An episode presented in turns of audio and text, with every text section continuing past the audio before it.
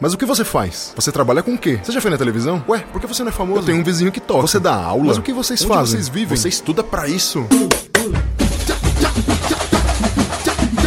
Olá, olá, olá, olá, olá, olá, olá, olá, meus amigos, minhas amigas, meus ouvintes e minhas ouvintes, sejam todos muito bem-vindos a mais um episódio do podcast O que os músicos fazem. Eu sou Ulisses Cárdenas, eu sou baterista, sou músico, sou educador e sou perguntador, questionador e estou aqui para expor todas as possibilidades, despossibilidades, aventuras e desventuras daqueles que escolheram tão nobre arte tão nobre profissão que é ser músico, musicista. Estamos aqui hoje com uma grande convidada que eu vou apresentar daqui a pouquinho, mas antes, não deixem de me seguir nas redes sociais. Eu sou ulisses.cardenas.drums lá no Instagram. No Twitter eu sou Cardenas Drums. E não esqueçam de seguir também o nosso grande, ilustríssimo estúdio Labituca. Lá no Instagram é arroba. Lá no YouTube vocês podem encontrar como Labituca Studio. Sigam eles nas redes sociais, compartilhem, comentem, me sigam lá, compartilhem, comentem. Lá no meu Instagram vocês vão ver principalmente tudo que eu faço durante os meus dias da semana como músico, as minhas aulas, os meus tocadas e tudo que eu faço por aí, todas as ideias que eu exponho. Vocês estão me escutando diretamente da minha casa, porque estamos todos em isolamento social neste momento.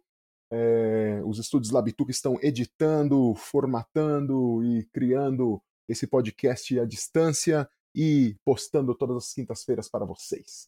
E hoje, sem mais delongas, vou apresentar para vocês uma pessoa fenomenal, uma diva, uma cantora, uma pianista, bacharel em música, educadora. Ela já cantou nas óperas do Teatro São Pedro e na Ópera da Viúva Alegre, lá no Municipal de São Paulo. E atualmente ela é nada mais nada menos do que a Dona Summer jovem no musical Dona Summer. Eu estou falando com Amanda Souza. Vai lá, Amandinha, dá um alô pra galera. Hello, hello! Quem me conhece sabe que eu sempre canto quando eu vou falar oi. Então tinha que começar assim mesmo. Como você tá, Amanda? Como estão estes dias de isolamento? Como que você tá fazendo pra Olha, se cuidar? olha, eu tô tentando sempre ocupar a cabeça com alguma coisa. Tô gravando uns vídeos de covers, porque cada dia é um dia, né?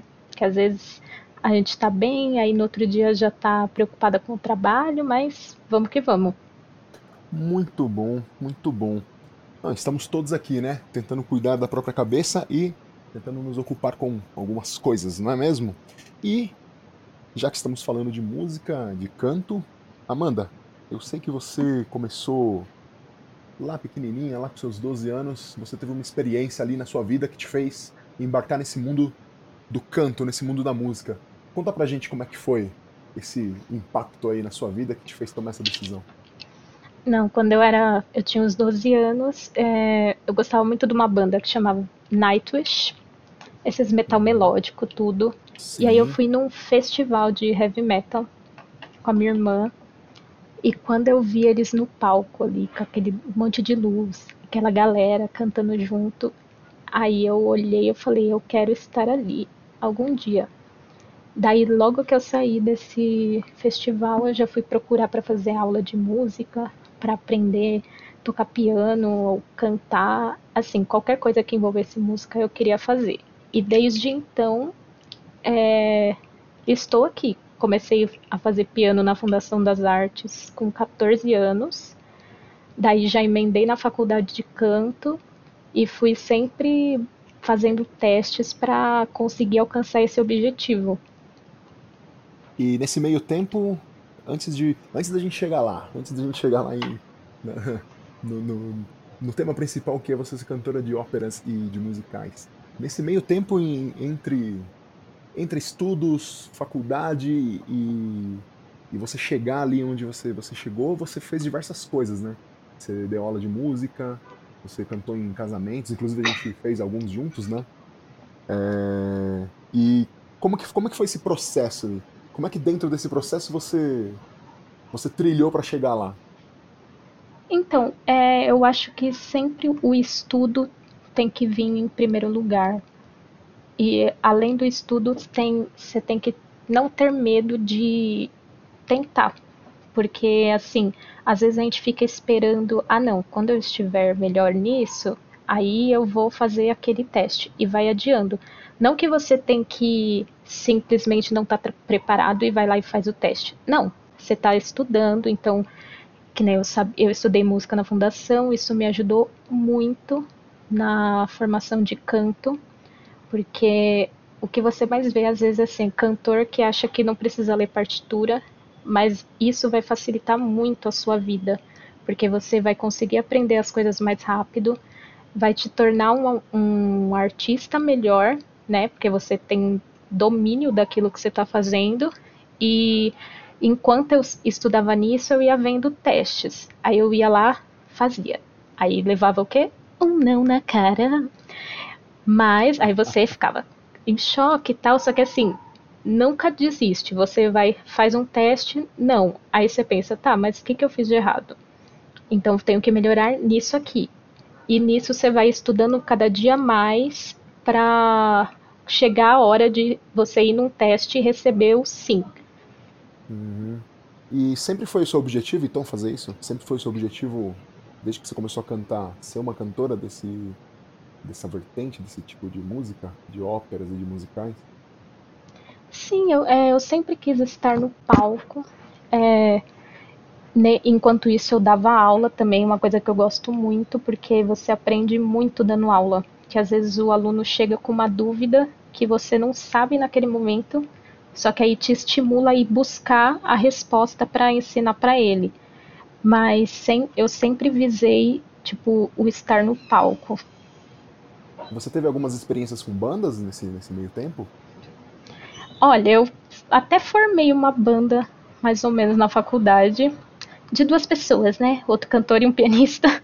Só que acabou não indo pra frente, porque eles saíram da faculdade, mas era até a Lancelot, era o nome da banda. Olha. A gente fez umas duas músicas juntos, só que não virou. Ah, cara, que pena, hein? Que pena. Mas você estava predestinada para outras coisas, né? pelo que você me contou agora, que, pelo que eu entendi, é que a gente tem que ter perseverança, né? tem que se preparar o tempo todo, não é? E tem que se preparar, e leva tempo, né? Para chegar lá. Não é uma coisa, não é de uma hora para outra que você consegue, né? Quanto tempo você estipula aí que você levou, desde que você começou a fazer os testes até você entrar na academia do Teatro São Pedro? Olha, foi. Peraí, sou péssima de contas, né? Mas na academia do São Pedro eu tava acho que com 22 anos. Então aí você faz a conta. Desde que eu entrei na faculdade, vamos contar, dos 17, uhum, aí já foi. Anos, né? Foram cinco anos e ainda assim é, tem que ter persistência, não adianta, porque você vai levar um sim, e mesmo que você levou um sim, não significa que no próximo teste você vai levar outro sim. Pode ser que sim. Só que às vezes são muitos nãos que você, muitas portas fechadas até você chegar onde você quer. Uhum. E explica um pouquinho para os ouvintes então, já que eu citei o teatro, a Academia do Teatro São Pedro, dá um panorama para as pessoas do que, que é essa academia, qual é a, qual é a qual a função dela e como que você ingressa nela e, e para que que você ingressa nela? Explica aí. então, a academia é, assim eram com jovens cantores, né, que queriam se profissionalizar e a gente tinha aulas de idiomas, a gente chegou a ter aula de francês, é, a gente tinha aula de interpretação para porque assim na hora de você cantar você precisa passar o sentimento. Então você precisa entender o que, que a letra está falando e todas essas coisas passar esse sentimento para dentro de você para ficar uma verdade na hora que você canta. Não só estou reproduzindo notas. A gente tinha aula de canto também e no meio tempo entre aquilo que eu falei da de saber ler partitura. Nossos concertos era assim, um por mês, basicamente. Então você fazia um concerto agora de canções francesas. Aí cada um cantava três áreas. E nisso a gente já estava estudando para o próximo concerto, que era canções em alemão. Então, tendo conhecimento de, de ler música, o seu aprendizado era muito mais rápido. Então, assim, a gente tinha uma demanda muito alta de concertos, só que isso era bom porque fazia a gente evoluir, porque estava sempre cantando, a voz ia amadurecendo e você vai aprendendo mais colocando em prática também. Então, se agora eu acho que a minha interpretação não é tão boa, se eu, quanto mais eu for praticando, melhor ela vai, vai ficar. Então era bem legal a academia porque a demanda era alta, a gente ficava muito cansado, mas foi de um enriqueceu muito para mim. Uhum. Bom, em outras palavras, é, como diz o nome, academia é uma escola, né? É uma escola onde você vai lá para aprender tudo que você precisa aprender para executar uma ópera, não é isso? Isso, exatamente. E, bom, você falou uma coisinha lá antes, você falou que vocês cantavam três áreas, né, cada um. Para quem não sabe nada de ópera que tá ouvindo a gente, o que, que é uma área?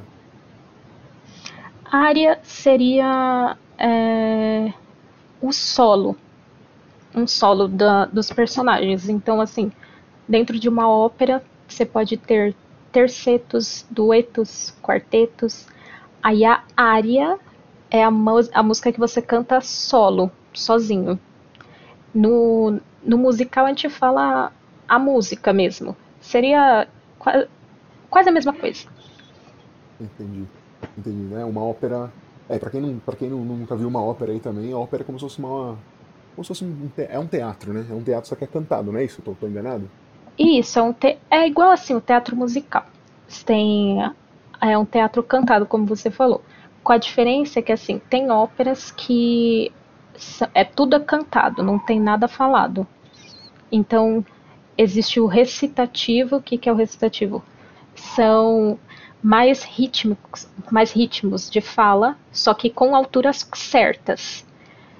E aí tem também a ópera que tem falas no meio e aí a música, que então é mais próximo do teatro musical, que são as operetas. Muito bom, muito bom.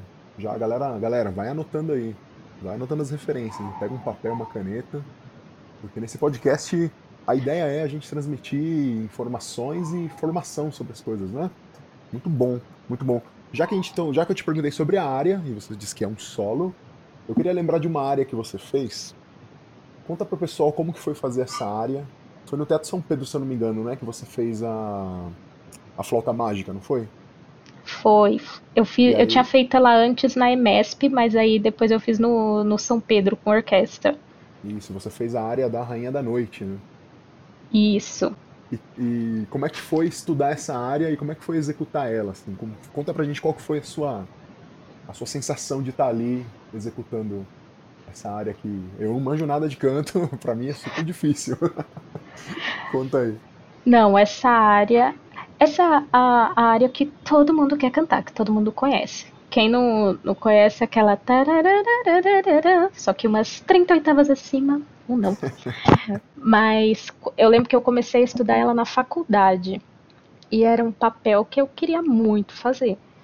Daí, quando a primeira vez que eu cantei na EMESP, foi um desespero, porque assim, a, a área mais conhecida, para mim, não é nem a mais difícil. A primeira da, da Rainha da Noite, que ela canta no começo, é muito mais difícil, porque são muitas notas rápidas e tudo em alemão ainda. E aí foi o desespero. Só que aí também entra naquilo lá da persistência, que você tem, começa a estudar, não tá saindo. Você fala, meu Deus, o que eu vou fazer? Você faz o quê? Você já já tá marcada a data lá para você cantar, não dá para você falar, oi, então não quero mais. Então aí você estu, estudei muito, só não, que. Não tem como mandar um sub, né? Igual no casamento, vai. é, exatamente. é tipo, ué, você não disse que ia cantar, querida? Então cante, querida. Daí, é, eu desespero até a estreia, só que aí, assim, quando você canta, chega na apresentação, que você consegue executar, você fala, meu, valeu tu, tanto a pena que eu estudei, tudo bem, surtei 39 vezes? Sim, mas era uma realização, porque era um papel que eu queria muito fazer, né? Mas foi desafiador. é, é, incrível, né? Como quando a gente vai executar alguma coisa que é difícil, né? A gente surta uma semana antes, a gente vai, né? Treinando aquilo, estudando aquilo, e fala no dia do concerto, né? Meu, minha nossa, minha nossa, vai ser um desastre. E aí você vai e faz, né? E... Não, é exatamente isso. Você surta, aí você fala, ai, vou passar a maior vergonha da minha vida. Meu Deus! Só que aí depois dá tudo certo, porque você estudou e vai dar certo. É, então, você estudou, né? É isso que eu queria. É o ponto que eu queria chegar. N não importa, né? Se. Assim, é lógico, importa você. Você surta, você fica desesperado, desesperada. Mas se você estudou bastante mesmo, né? Se você tá preparado de verdade, você vai conseguir fazer, né? E eu acho que essa é a. É como você falou no começo, né? Estudar, estudar, estudar, treinar, treinar, treinar, tentar muitas vezes e que você consegue, né? Você vai fazer. Você tem. Música é estudo, não dá para enganar na música, né? Não tem charlatanismo, né? Não, não... não, não tem. Assim, que às vezes as pessoas acham que a gente chega lá no, no palco, no casamento, qualquer lugar que você for apresentar, abre lá a pasta de música, ou nem isso, né? Chega, abre a boca, canta, ou no seu caso, só monta a bateria e toca lá. Não, claro que não. Você tem que tem todo um por trás, né, antes de chegar ali onde todo mundo vê. Sim, sim. Olha, eu acho que não, você, você, eu acho que os cantores eles sofrem alguns preconceitos parecidos com os dos bateristas, né? Isso que você falou de abrir a pasta e cantar, é, os bateristas e percussionistas passam por isso. É, os populares, né? Os, os, os, percussionistas de concerto, de sinfônica, de percussão sinfônica, eles, eles leem tudo, né? Tem outra escola. Mas é, as pessoas já pressupõem que você não sabe ler, né? Porque você canta, né? Que você não sabe ler música, né? Assim não, como é. já pressupõe que eu também não sei. Tanto que quando eu vou tocar às vezes em algum evento e eu pergunto se tem as partes, eles falam, mas pra que você quer as partes? Eu, poxa. eu não, não sei, é... acho que é só para deixar aqui para parecer bonito, tá ligado? é só para não mostrar muito a minha cara mesmo, para ficar na minha frente. Não, mas é, é muito isso. Eles acham que não precisa saber ler. Tipo, e eu, eu também já passei por isso. Ah, não tem a partitura? Não.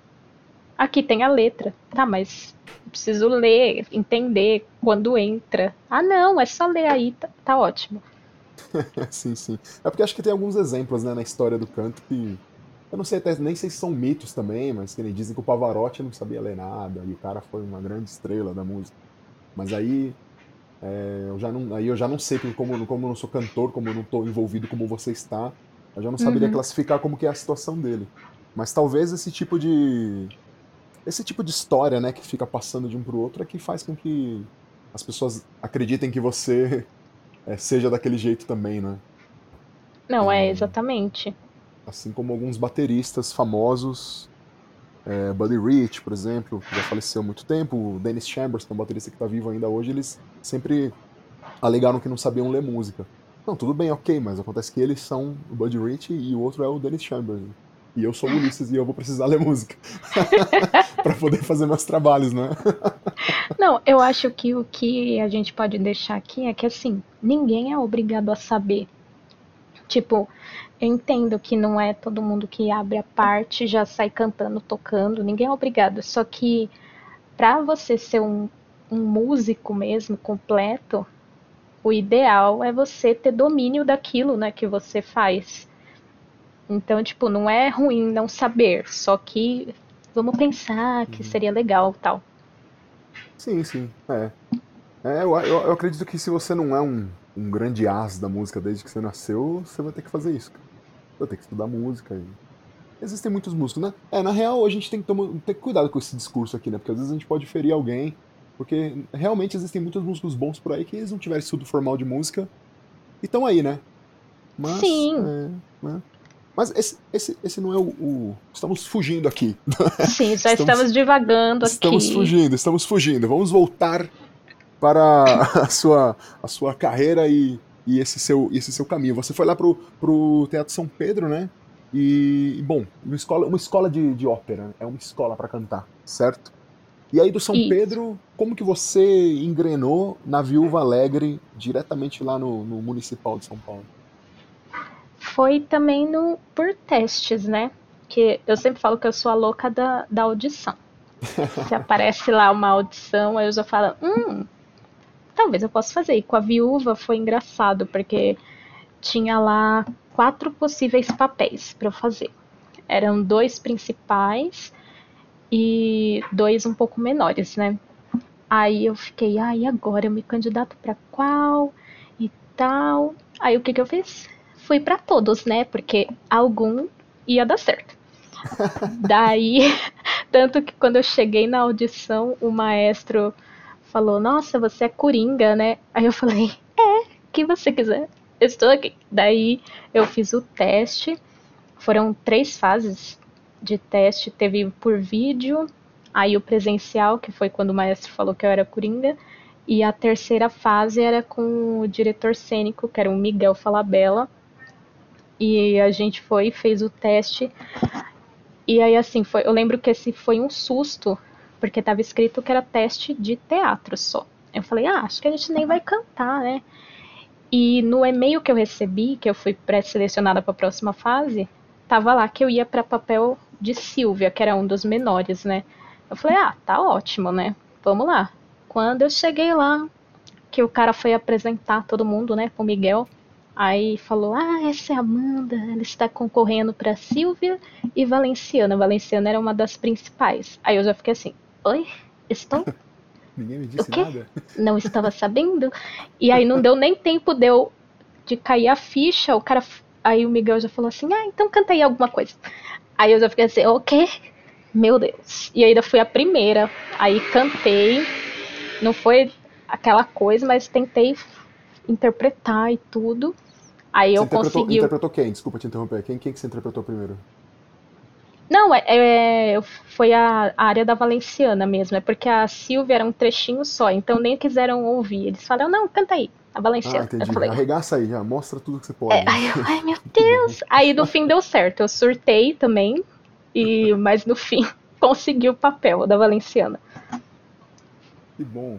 Tá, e aí quando. Ó, esse, esse, esse tipo de coisa não é sorte, né? Você... não é sorte. Você teve competência para fazer mesmo, né? Você tem que estudar muito, cara. Eu, fico, eu quero pegar muito nesse ponto de estudar muito, porque eu quero que as pessoas entendam, velho, que a gente tem que estudar muito, cara. Não é fácil fazer esse treco que a gente faz, não, velho. Não é fácil sentar lá na bateria e tocar uns negócios, e não é fácil subir lá no palco e cantar uns negócios, cara. Vocês Sim. Têm ficar, vocês, têm que ter, vocês têm que ter consciência disso. E porque eu, eu, encaro, eu encaro o canto como uma das coisas mais. É, para mim é fantástico as pessoas cantando, fantástico. Porque o instrumento é você mesma, né? Você é. Você é o seu instrumento. Você, você não comprou uhum. ele. Então você tem que preparar ele como se fosse um treino é, de exercício, né? A sua laringe é como se fosse um músculo, né? E você tem que treinar ele, ela, e você tem que treinar suas cordas vocais, né? Pra chegar é, lá. Eu acho que o canto é o mais difícil. Vou puxar a sardinha pro meu lado, né? Manda bala. Mas eu acho que é o mais difícil porque, por exemplo, é você e você. Quando você toca um instrumento, então, por exemplo, você que toca bateria. Mesmo que você tá ali meio com receio, nervoso para tocar, você tem uma barreira na sua frente, você tem a bateria que tipo tá te bloqueando um pouco daí do público, se for pensar assim de energia. O hum. cantor chega é ele e acabou. Não tem nenhuma barreira assim para você se esconder. E a questão do estudo que você falou, assim, a gente tem que estudar muito, porque eu tô aqui falando, ai, surtei mil vezes, ai, surtei, não sei o quê. Você tem que estudar muito a, ao ponto de que mesmo que você está muito nervoso, está inseguro, a sua voz vai funcionar e você vai conseguir passar o, o seu potencial entendeu? Então, o estudo é muito importante por isso, porque ele te prepara para qualquer situação. Ou, ah, fiquei gripada, eu preciso cantar. Aí eu tenho a técnica para conseguir cantar, não vou passar meu 100%, mas eu vou conseguir dar pelo menos 80% para para conseguir me apresentar. Então, assim, o estudo é essencial mesmo. Uhum. É, você não vai, você não vai prejudicar a performance de nenhuma maneira, né? Tendo a técnica certa. Né? E eu ia te, eu ia te perguntar uma coisa aqui agora. Que eu. Esqueci. Tava na ponta da língua, esqueci. Você fez a Viúva Alegre, é, se apresentou, né? Foi, eu sei que foi um, foi um, foi um, foi um sucesso, né? A Viúva Alegre, sob a direção ali do, do, do Miguel Falabella. E aí, você conheceu o Miguel Falabella, né? Ele é gente boa. Não, ele é bem legal, ele é muito legal. Ele é, ele é igualzinho na, na TV, eu gosto muito dele. que bacana, né? E assim, vocês tinham um envolvimento ali com ele, né? Ele era um cara, você falou que ele era um cara super acessível, vocês trocavam ideia com ele sempre, almoçava, né? Ele era um cara, né? Um cara gente boníssima, né? Tava junto com vocês. E aí, como é que foi? Vamos chegar lá agora no. Como é que foi que você caiu no Donna Summer é, musical? Bom, Donna Summer. Quer dizer, eu também sempre quis fazer musical, né? Que envolve dança, que eu gosto muito de dançar também. E aí eu lembro que eu vi que abriu inscrição e fui perguntar, né, pro Miguel, ah, e aí, vai ter o Dona Summer? Ele falou, ah, por que, que você não faz? Aí eu falei, ah, é, boa ideia, acho que eu vou fazer. Só que aí eu caí no surto que. Aí eu sempre falo do surto, né? As pessoas vão achar que eu sou a surtada, né? Mas tá bom.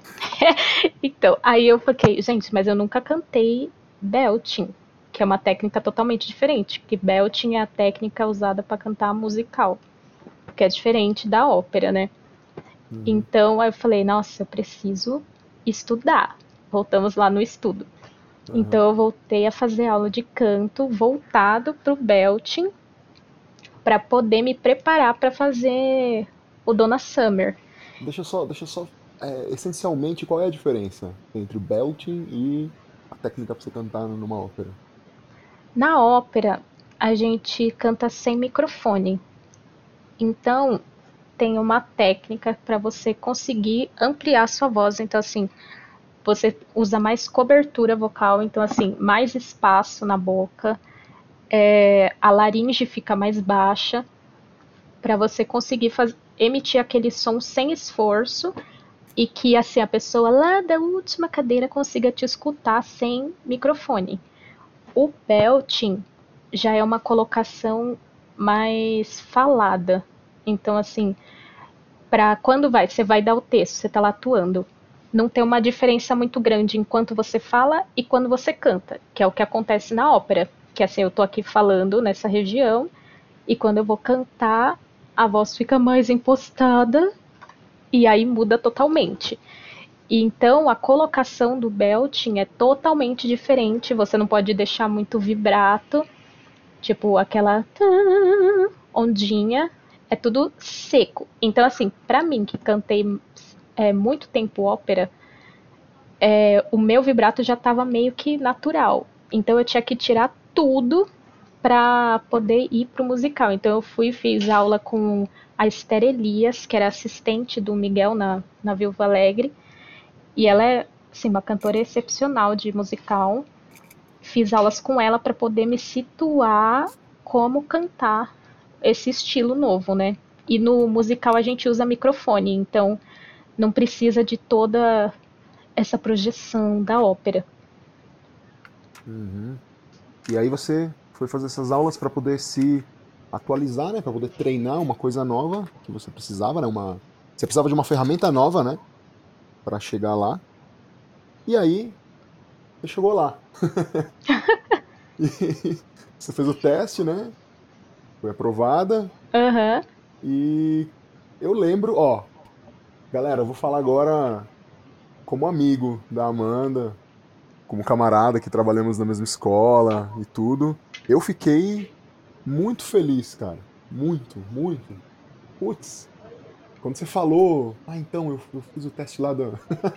eu lembro que a gente estava conversando no corredor da escola, e aí a Amanda. Eu tava conversando com a Amanda ali sobre, enfim, coisas da vida, né? e eu tinha comentado com você sobre uma coisa que eu tinha assistido sobre as pessoas que eram pioneiras da TV, né? Que elas não tinha ninguém para fazer TV na época, as pessoas simplesmente chegavam lá e falavam: "Ô, oh, deixa eu fazer isso aí". Ah, tá bom, essa pessoa é louca o suficiente para fazer. E a gente comentou sobre a, a, a questão era de você se mostrar nos lugares, né? De aparecer, né? De perguntar, Sim. de falar, então, e como é isso aí? Como é que eu faço para fazer? E, e fazer, né? Mas obviamente, estar preparado, né?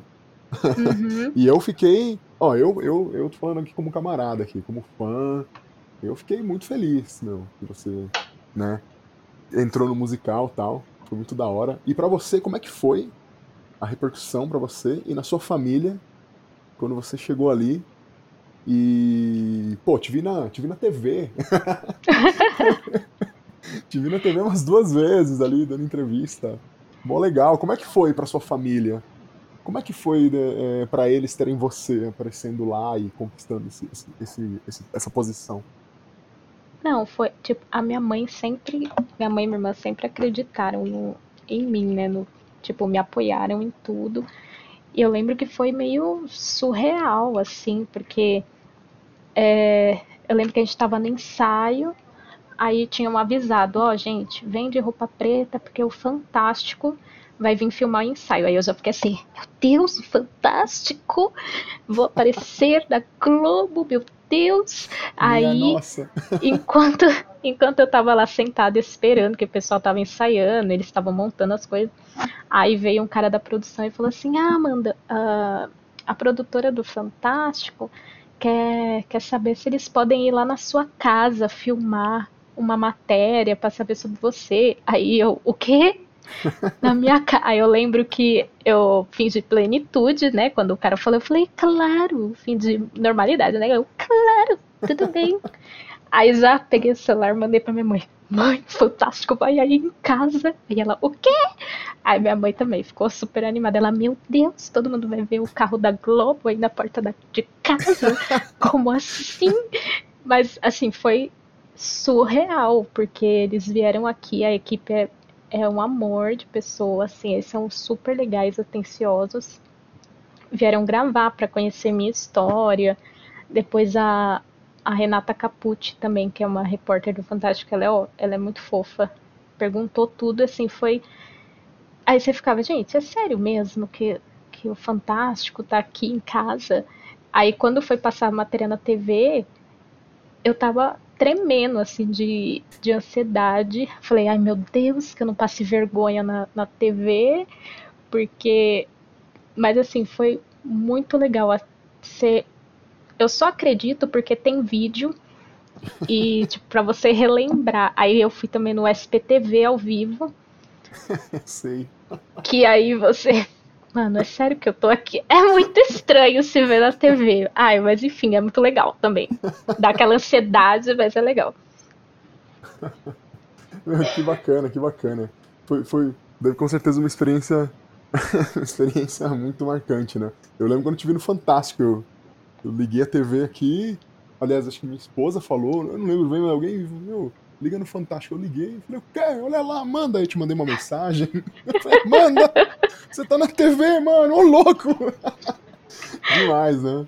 Demais, demais, demais, demais. E assim, o, a produção de um musical difere muito da produção de uma ópera quando você tá ali, que você entrou ali, vamos fazer. Vamos, vamos começar a fazer o negócio. O que, que muda Não, ali? Tem, tem muitas diferenças. Então, assim, a ópera é, normalmente é montada em um mês. Então, por exemplo, a Viúva, a gente começou a ensaiar no começo de outubro para estrear dia 14 de novembro. Então, assim, é mais ou menos um, um mês e meio para montar. O musical são três meses de ensaio, oito horas por dia, de segunda a sábado, para deixar tudo alinhadinho e a temporada também é maior. Enquanto na ópera, pode ter no máximo assim 12 apresentações. É, no musical também são três meses de em cartaz e de quinta, sexta, sábado e domingo. Sábado e domingo tem duas sessões. Então assim exige muito mais do seu corpo, da sua voz. É... Então acho que o que mais difere é isso. E assim, você, vocês é, cria, tem uma escola no musical também para montar a peça? Porque você tem que cantar e dançar e tudo. Você, meio, você meio que tem que ter já uma predisposição para fazer isso? Você, por exemplo, no teste, você teve que dançar ou não? Você já aprendeu tudo isso lá com coreógrafos e tudo? É é? Sim, é, no musical você precisa cantar, atuar e dançar. Então, por exemplo, nos testes são normalmente três dias de audição, né? Nossa, eu estou aqui falando normalmente, parece que eu fiz dez musicais, né? Mas o que eu sei, então assim, no primeiro dia é canto, aí no segundo dança e no terceiro atuação. Porque você precisa se virar, pelo, me pelo menos se virar nas três vertentes, né? E quando uhum. começam os ensaios, é, por, no Dona foi o quê? Uma semana para aprender as músicas cantadas, a melodia. E aí já na outra semana já vai juntando texto com música e coreografia. Certo. Então uma certa proficiência você já tem que apresentar antes, né? Pra estar tá lá, não dá para chegar só canto. Aí não deu, né? É, às vezes tem, pode ter personagens que não, não entrem na dança, assim. Ah, tá. então Porém, você tem que ter se virar um pouquinho assim nos três. Tá certo, tá certo. Muito bom, muito bom. É, Amanda, é uma coisa. Dona Summer é uma cantora dos anos 80, né? É, final de 70 e 80, não é isso? Isso. E, e ela é uma mulher negra, ou seja, uma protagonista negra na música. E lá no musical, é, você tem mais duas companheiras, né? Você faz a Dona Summer jovem, né? Uhum. Aí temos a Dona Summer, né? E depois a próxima Dona Summer, eu, eu não me lembro agora. Então, tem a, jo a fase jovem, daí uhum. tem a, a Disco, que é interpretada pela Jennifer Nascimento, que seria o auge da carreira dela, né? Uhum. Quando ela vai para a Alemanha fazer musical e ela começa a aparecer mais na cena disco. E tem a Diva, que seria ela mais velha, que quem faz é a Karen Hills, que participou uhum. do, do grupo Rouge. Uhum. Então são essas três fases. Uhum. E são três mulheres negras, três mulheres num papel de protagonista, né? Protagonizando uma peça e eu queria falar com você um pouco a respeito disso. É, como é para o público em geral, para as pessoas que estão trabalhando dentro dessa indústria, é, tanto na ópera, no, na música em geral também, né? Você tá fazendo, você quando você começou a cantar, você começou a cantar, é, foi fazer canto lírico, né? Uhum. E, e é um tipo de música que é europeia, sempre europeia, né? E uma pessoa negra muitas vezes é vista com um pouco de dúvida dentro dessa área. O que, que você pode dizer pra gente a respeito disso dentro da sua vida como musicista? Como que isso, como que isso afetou na sua vida como musicista? Eu lembro, logo que eu comecei, é, às vezes a gente tem muitos questionamentos, né? Fica, eu lembro de pensar, ah, eu nunca vou fazer um papel principal, porque quem vai pegar, é, tipo assim, vai alguma coisa de princesa, porque antes, antes ainda não tinha a princesa negra, né? Aí você fala, ah, mas quem que vai pegar? E assim, é, mesmo assim eu fui insistindo, só que acho que falta representatividade, né, no, na arte, na ópera, porque, por exemplo, na Viúva Alegre, o Miguel até me contou depois que eu cantei, fiz lá naquela audição, né, cantei em Valenciana, e ele comentou que ele gostou muito e o maestro falou assim: Ah, vamos ter é, uma valenciana negra. Aí o Miguel falou assim: A cor não importa, a voz, a voz é linda, a voz é que interessa. E acho que se todos pensassem dessa forma, ia abrir caminhos para muitas outras pessoas, porque quando o municipal postou a minha foto, veio uma menina que eu não conhecia, que é cantora também, e ela me mandou mensagem no Instagram falando que ela ficou muito feliz de me ver na página do Teatro Municipal num papel de destaque, porque ela já estava pensando em desistir, porque ela não via, ela não se via nos palcos. Se vê no sentido de não, ah, não vejo a Amanda lá dentro, mas ela não via ninguém como ela num papel de destaque num numa casa de ópera grande. Então, e ela falou que me ver ali deu mais esperança para ela de que as coisas estavam mudando. E aí no Dona Summer também foi uma coisa que assim a maioria do elenco é negro. É, isso era um pré-requisito. Então são três mulheres negras no protagonismo. E para mim isso é muito importante, porque eu sei que crianças é, ou outras cantoras negras vão ver nós três no palco e vão pensar, eu também posso estar ali. Então acho que é, é muito importante ter essa abrir essas portas, né, pra gente. Sim, sim. Eu acredito que você atingiu muito mais gente do que essa menina que te mandou essa mensagem, inclusive. Né? Muito, muito mais gente.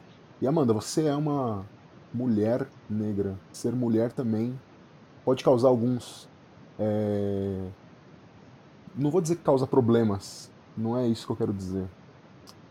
É... Você, você também, no, no, sendo mulher, ou seja, qualquer mulher, eu já entrevistei outras mulheres aqui e, e entrei nesse, nesse quesito, falando como ser mulher dentro da música, porque o mundo da música é machista.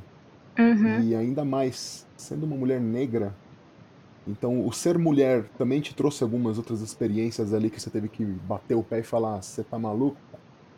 Sou mulher ah, sim e eu faço isso. É, muitas vezes já é, as pessoas não, não levam você a sério, né? Tipo, você dá a sua opinião de música, de teoria. Ó, oh, acho que isso não está bom. Ó, oh, tem que mudar isso aqui. E as pessoas não levam a sério. E às vezes é, alguém pode falar, não, mas não tem nada a ver. Que é só ele só discordou, mas eu já senti muitas vezes que eu dei uma opinião sobre questões de técnica de música, que algo estava errado ali na banda, sei lá, ensaio de banda na escola.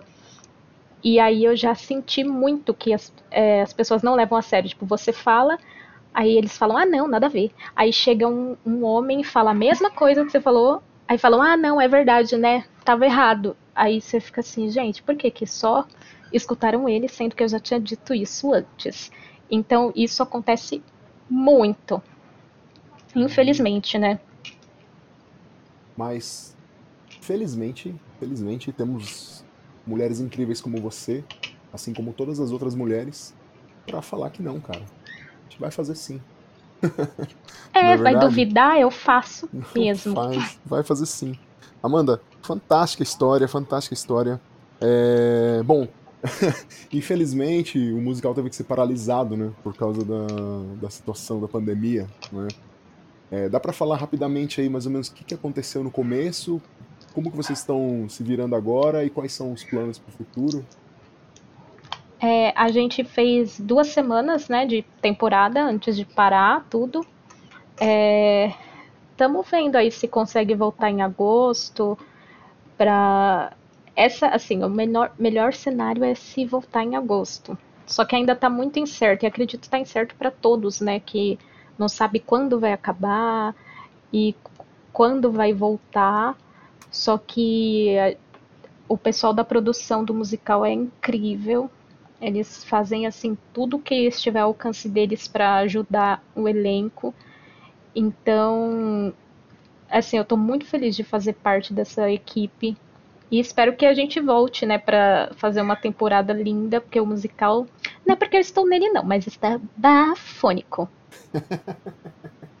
eu vi alguns ensaios lá, eu vi as, as, promoções que você postou, né, os vídeos promocionais, e tá lindo. Eu, eu ia te assistir, cara, mas aí já entramos nessa, né?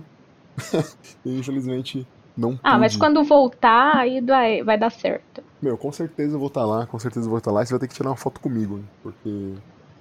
É, porque sim. porque, eu quero. porque eu quero e acabou. Porque você é a dona Summer jovem, cara. Demais, demais, demais, demais. Meu, que bom. É, antes da gente terminar, assim, gente, é, nós vamos para uma fase final aqui da nossa, da nossa conversa. É, rapidinho. Amanda, o que, que você pode dizer para as mulheres que estão te ouvindo aqui? Principalmente para as outras mulheres negras que estão que estão cantando e que querem fazer isso que você faz. Como que. Qual é o conselho que você dá, as dicas que você dá para trilhar esse caminho, para chegar onde você chegou? E e fala também sobre um pouquinho sobre o mercado disso, como que é o mercado da ópera e do, e do, e do musical. É, eu tenho a impressão, por exemplo, de que a ópera, de que o musical tem parece que um mercado mais amplo do que óperas, assim, não sei, posso estar enganado. Dá uma, dá um panorama pra gente. Sim, é, o mercado do musical tem mais demanda porque tem mais. É, sempre tem, assim, vários teatros acontecendo. O da ópera, pelo menos aqui em São Paulo, a gente tem quem? O Teatro Municipal de São Paulo, tem o Teatro São Pedro e e a Sala São Paulo. Na Sala São Paulo não apresenta muitas óperas, mas seria outra casa grande para é, música clássica. Então, o do musical tem mais espaço. É, mas aí a, a mensagem que eu queria deixar, que o Ulisses me pegou de surpresa para falar, é que assim, não deixem que ninguém te diga o que você não possa fazer. Que eu ouvi muito, eu nessas é, vou fazer audição aqui, vou fazer audição ali, eu ouvi de um professor, ah, você tem que me pedir permissão para ver se eu acho que você deve fazer o teste. E não, eu não preciso de da sua permissão para correr atrás do que eu quero. Ui, então, ui, assim. Ui, eu sou um hum. reizinho de. Ah, meu, minha nossa. Vai lá. Não, é, exatamente. Aí, assim, então não deixem que as pessoas te digam o que você deve fazer e quando você deve fazer. Se você sentiu que você tem que fazer aquela audição, que aquilo vai ser bom para você, faça.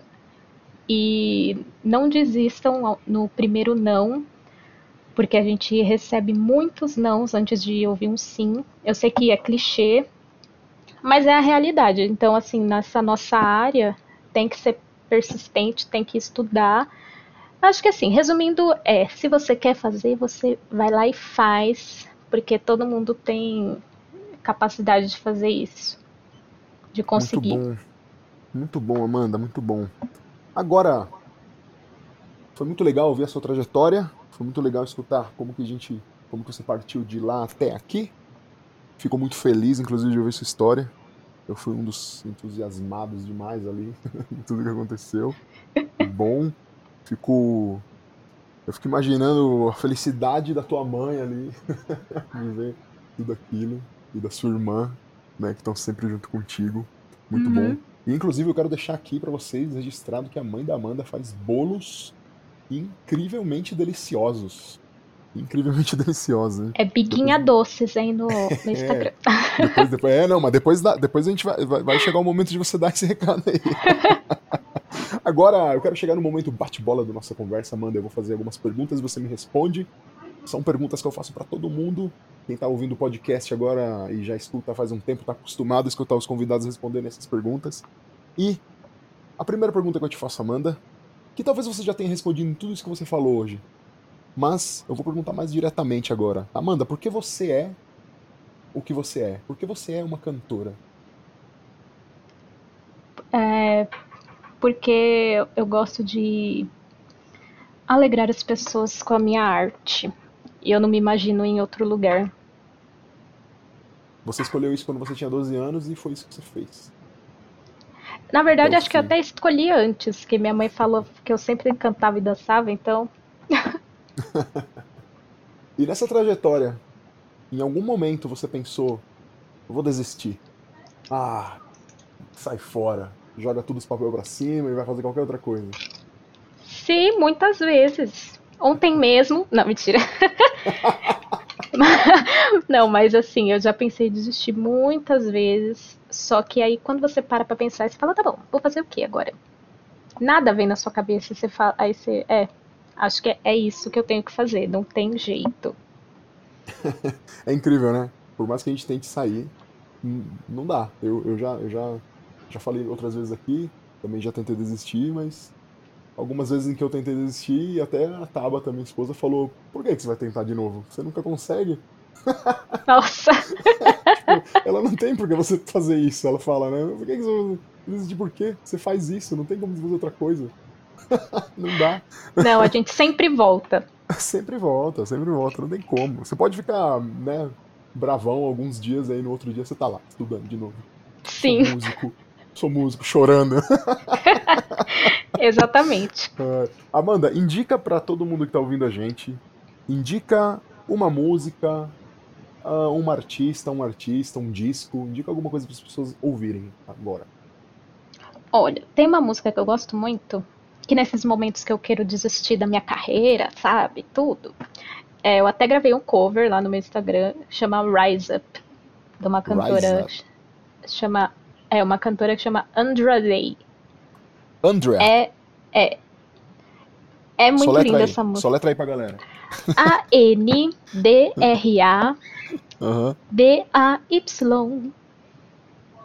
Andra Day. Muito bom. Galera, procura lá. Procura lá no seu streaming de preferência ou no YouTube. E melhor ainda, né? Vai lá no Instagram da Amanda que ela já vai dar pra vocês agora. Ela vai falar agora o Instagram dela pra vocês, pra vocês poderem ver ela cantando essa canção maravilhosa. Amanda, agora é o momento da lojinha.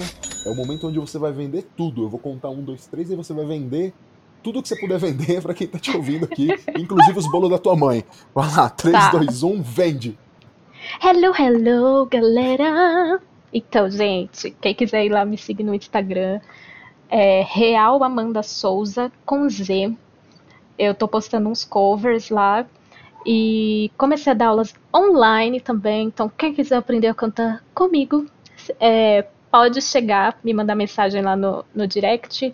Tem meu WhatsApp lá também. E quem quiser bolos gostosos e doces gostosos, segue a minha mãe no Instagram, que é Biguinha Doces.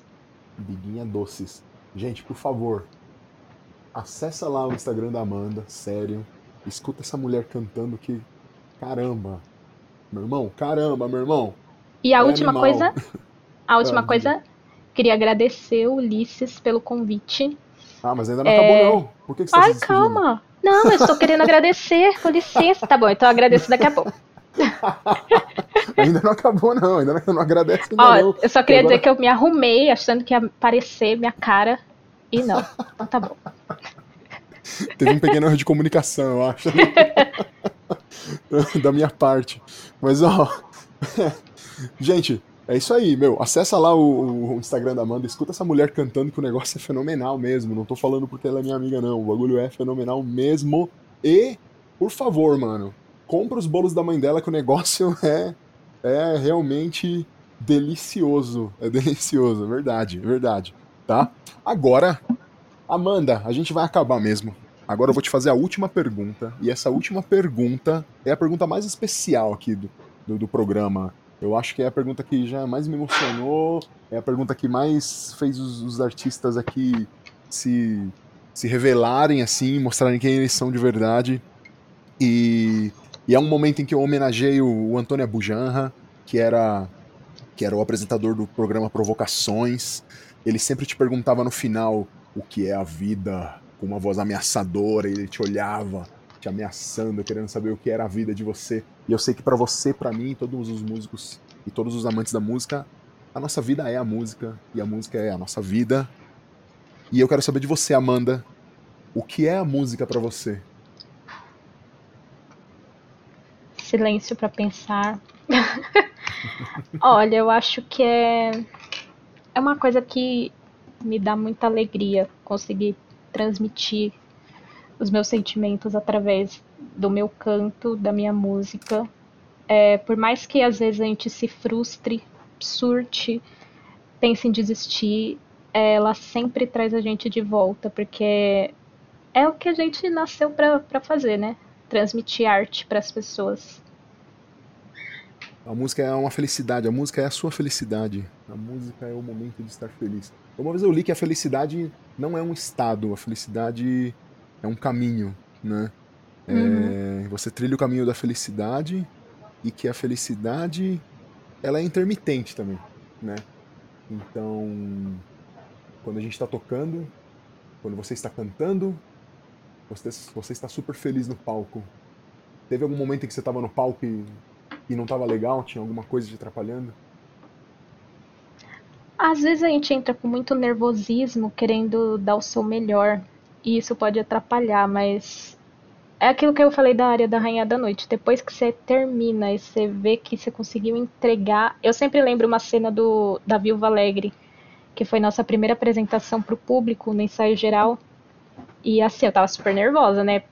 Pro, no, no Teatro Municipal, um monte de gente, minha primeira apresentação. Quando baixou a cortina, eu comecei a chorar, porque assim, era tudo que eu que a Amanda lá dos 12 anos, 14, que começou a, a estudar, queria. Então, é assim, por mais que você ache que não vai dar certo, dá certo sim no final. incrível, incrível. Queria ver esse momento, Amanda. Eu sei que ele tá gravado na tua cabeça e vai ser o momento que você sempre vai retornar, né? Pra sentir aquela felicidade de novo. Que demais, Sim. que demais. Meu, fico, fico de verdade, fico muito emocionado em te ouvir, muito emocionado em, em conhecer sua história. Uma história fantástica. Uma pessoa que foi lá, estudou muito, apesar de tudo, de tudo e de todos. Foi lá e fez. E agora é o momento de despedir mesmo. Agora é com você. Agora eu posso? Agora pode se despedir. Não, eu queria agradecer, Ulisses, pelo convite. Admiro você muito como músico, como educador. E acho incrível esse trabalho que você está fazendo de trazer para as pessoas como é mesmo, né, os bastidores da nossa profissão. E é isso. muito obrigado, Amandinha. Muito obrigado por estar aqui. Eu que agradeço. Foi uma honra ter te entrevistado. Meus amigos e minhas amigas, essa foi Amanda Souza. Sigam ela lá, escutem ela cantando. Quando os musicais voltarem, por favor, vão lá assistir ela, porque ela é uma artista fantástica. Espero que vocês estejam todos bem. Muito obrigado por todos vocês terem chegado até aqui nesse momento. Obrigado por terem ouvido até o fim. Vocês são as pessoas mais importantes. Vocês são as pessoas mais importantes desse programa, desse podcast. Sem vocês, não tem programa, tá? Me sigam lá nas redes sociais. Eu sou o ulisses.cardenas.drums no Instagram. No Twitter eu sou o cardenasdrums. Sigam o Labituc Studio, arroba Labituc Studio. Sigam lá no YouTube, Labituca Studio. Por favor, gente, se cuide. Eu sou Ulisses Cárdenas, eu sou músico, educador, sou baterista, sou perguntador, sou investigador de tudo que os músicos são capazes de fazer nesse planeta, de tudo que eles podem realizar e de todos os sonhos que eles podem te fazer sonhar, certo? Cuidem-se, cuidem-se, é, Protejam-se, escutem bastante música, valorizem os artistas, valorizem todos os artistas, por favor. Nem todo famoso é artista, lembra disso. A gente gosta de gostar de artista, mas não, goste dos artistas. É, desculpa, a gente gosta de gostar de famoso, mas gostem dos artistas, tá bom? Não esqueçam também, por favor, de seguir lá o Festival em Casa. Lembrem-se desse grande projeto que a gente criou no começo da pandemia. Festival em Casa é, lá no, no, no, Instagram, arroba Festival em Casa, e tem um site que é o festivalemcasa.com.br e também eles estão no YouTube, Festival em Casa. Segue lá, é um trabalho muito bonito que a gente fez junto com todos os artistas da ABC por causa desse momento de pandemia. Tá bom, gente? É isso. Toquem bastante, escutem bastante água, é, é escutem bastante música e tomem, tomem muita água. É isso. Tchau. Tchau, gente. Este programa foi gravado no estúdio Labituca. Produção, edição e direção Pedro Zaluba e Mauro Malatesta. Pauta Ulisses Cárdenas. Façam música, não façam guerra!